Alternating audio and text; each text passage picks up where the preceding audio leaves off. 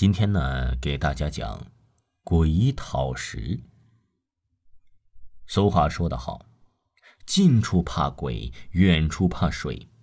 在自己生长的地方，总会有那么几个让我们从小害怕的地方。一临近那个地方，就感觉到阴森森的。而关于这些地方的传言，也是络绎不绝。在我的家乡，就有这么一个地方。那是一条呈 L 形状的上坡，也是村子通镇上的唯一一条的必经之路。两边没有人家，一边是土地，一边是坟场。关于那个地方的传言也有很多。传言说，镇子上的一个人一天到我们村朋友家吃饭，吃吃喝喝的下来也比较晚了。朋友啊，留他在家过夜。说是这么晚了回去不好，容易招惹脏东西。但是那个人呢，执意要回去，还说他朋友迷信。朋友见阻拦不住，也只好由得他了。反正关于那些零碎的传言，毕竟啊，没有人证实过。于是那个人告别了朋友，骑上了摩托车，便朝着镇上驶去。一路上哼哼唱唱的，就来到了这条坡上。这个时候啊，突然平静的夜刮起了一阵怪风。那个人缩了缩脖子，等车子到了中间那个转角点的时候，那个人突然感觉有什么东西在挠自己的裤脚。他低头一看，不知道什么时候，一只硕大的大公鸡正在抓自己的脚。那个人大惊，朝着大公鸡大声喝喊。说来也怪，他这一喝呀。那大公鸡就不见了。经过那么一下，酒意呀一下子醒了不少，慢慢的也想起了关于这条坡的一些事儿。那人呢也有些害怕了，于是他加速的朝着家里赶去。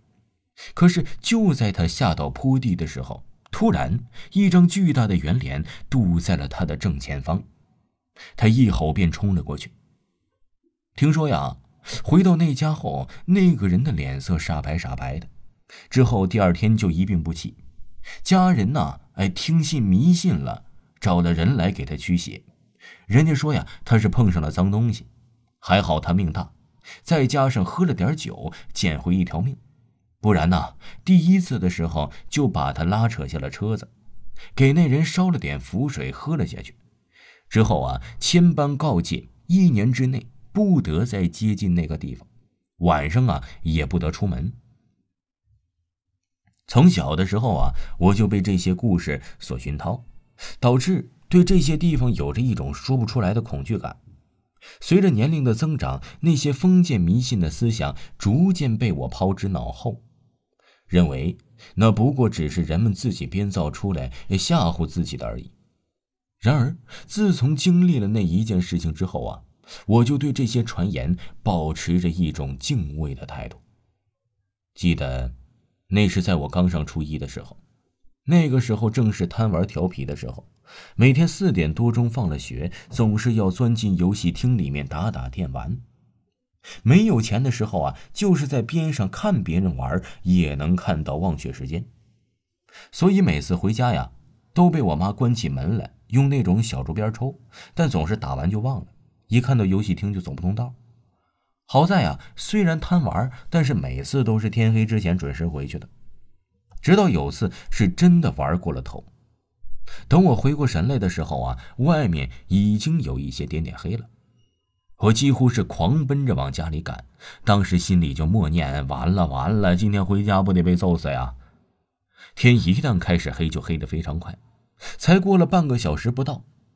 已经有了银白色的月光了，我跑跑停停的来到了上我们村子的坡下面。我望了一眼前方有些模糊不清的上坡，不知道为什么突然感觉一阵凉意袭上心头，我内心竟然生出了一抹惧意。我在坡底犹豫了半个小时，就是不敢走。每次给自己呀打够气的开始走的时候啊，又泄了气。眼看着月亮慢慢的爬高，再不回去啊！哎，就要完了！一想到老妈那副嘴脸，他一咬牙便大步朝着上面走去。当我走在坡中央的时候啊，内心高度紧张。我连头都不敢抬，更别说东张西望了。我只是埋头走着。那个时候的每一秒过得都是那么的缓慢。就在我高度紧张的时候，突然一块石头滚落的声音响起。你们是不知道，在那种情形之下，我满脑子想的都是自己歪歪的恐怖画面。突然的滚石声吓得我呀，大叫着撒开脚丫子就跑，一口气跑到了上坡的最中央，我才停下。我弓腰喘息，双手双脚都在颤抖发软，被吓得魂不守舍的。喘息了一会儿，等手脚不那么发软了，我便打算继续往上赶。过了坡就是人家了。可就在此时，突然不知道从哪里突然飞出了一只大公鸡来，一下子直扑到我的脑门。我猝不及防之下被扑倒在地。那只大公鸡用爪子死死地扼着我的喉咙。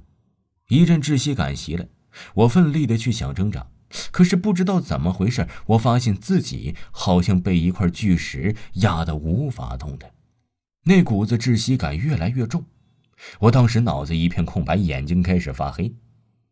之后啊，就什么都不知道了。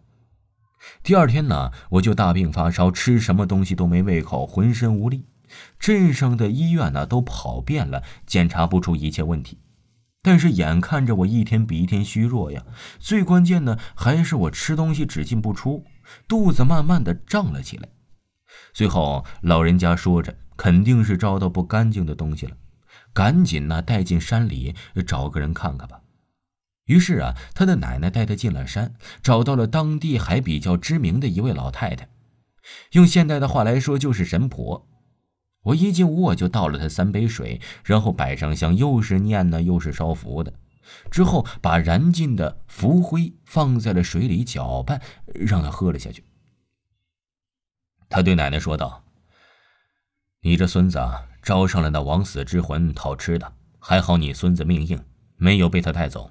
但是之后他也就缠上了你孙子，你们必须给他一点好处，不然他是不肯离去的。”你回去以后呢，就出门对着你孙子出事的那个方向啊，烧上几炷香，烧一点纸钱。如果香能够顺利的点燃，那么就没有事情了。记住，烧纸的时候千万不能让你孙子离开房门半步。回到家以后啊，天黑了，奶奶拿出了香纸，来到路口，对着那个坡的方向燃起了香。香顺利的点燃了，然后奶奶又拿出了纸，放在地上烧了起来。在奶奶一开始烧的时候啊，我一下子狂吐不止，直至香纸烧完，我也刚刚吐完。之后啊，我就那样莫名其妙的好了。从那以后，我再也不敢天黑之后走那条坡了，也不敢一个人去走夜路了。直到今天，我仍然对那条上坡有所忌讳。每年过年回家呀，我也不敢一个人再走那一条路。听众朋友，本集播讲完毕。感谢您的收听。